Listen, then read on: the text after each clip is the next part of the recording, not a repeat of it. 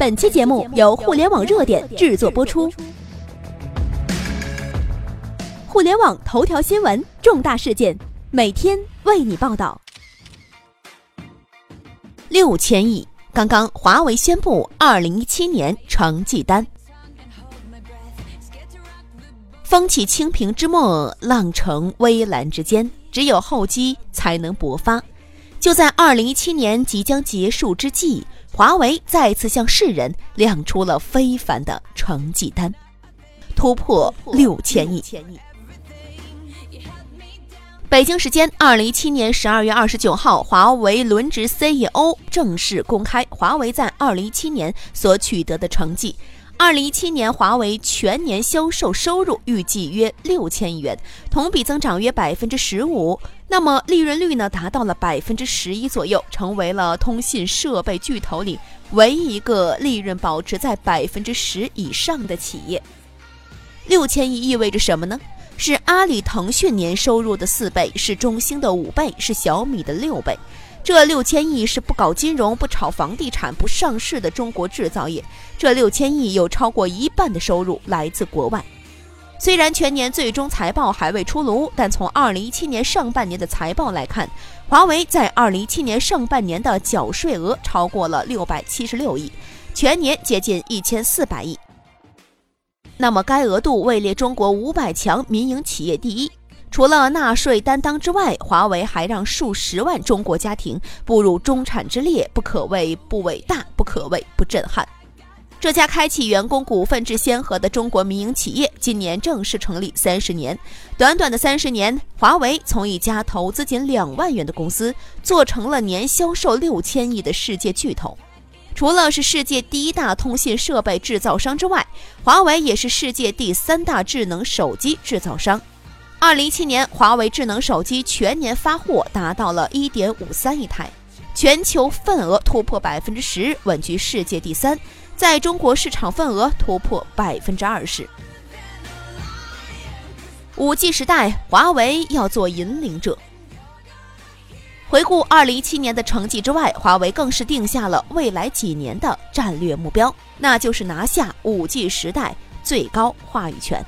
二零一八年，华为将推出面向规模商用的全套五 G 网络设备解决方案，支持全球运营商部署五 G 网络，让移动互联网再上一个新台阶，开启万物互联时代，承担起各行各业数字化的历史使命。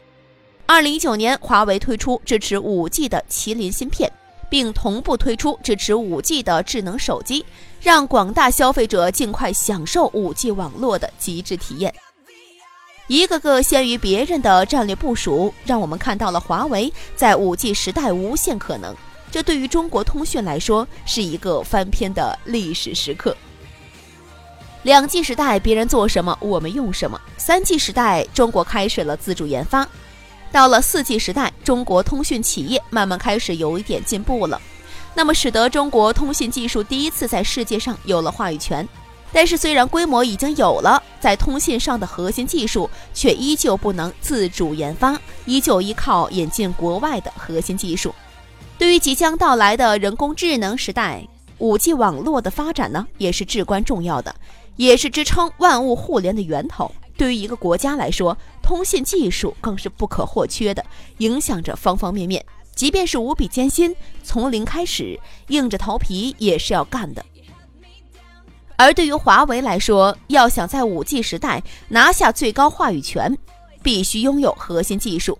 早在八年前，华为就把通讯核心技术的突破列入了最高战略，开始全面研究五 G 技术。正是这坚定不移的信念。不破楼兰终不还的决心，让华为彻底爆发了。二零一六年十一月十七号，华为主推的极化码方案正式成为五 G 控制信道场景编码最终方案，打破高通核心技术垄断的局面，实现中国企业首次制定通信标准。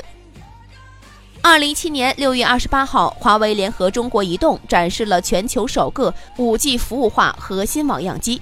二零一七年九月中旬，华为联合德国电信在德国正式推出全球首个五 G 预商用网络等等，这一系列的行动让世界看到了中国通信技术的飞跃发展。中国华为开始成为 5G 网络建设的标准制定者，而这一个个骄傲成绩的背后，更有着无比荣耀的战功：翻越欧洲通讯霸主爱立信，干翻美国骄傲思科，颠覆全球专利垄断王高通。而下一步是直逼苹果。要知道，在华为之前，这些企业在全球都是没有对手的，也没有人想过和他们较量，更没有人想过可以战胜他们。华为的蜕变正是千千万中国奋斗者换来的，华为的崛起更是代表着每一个中国劳动人民的力量。华为用事实告诉世界，没有十三亿人们战胜不了的对手。以上就是本期的全部内容。了解更多头条，微信搜索公众号“互联网热点”，点击加微的“互联网热点”进行关注。再次感谢您的收听，拜拜。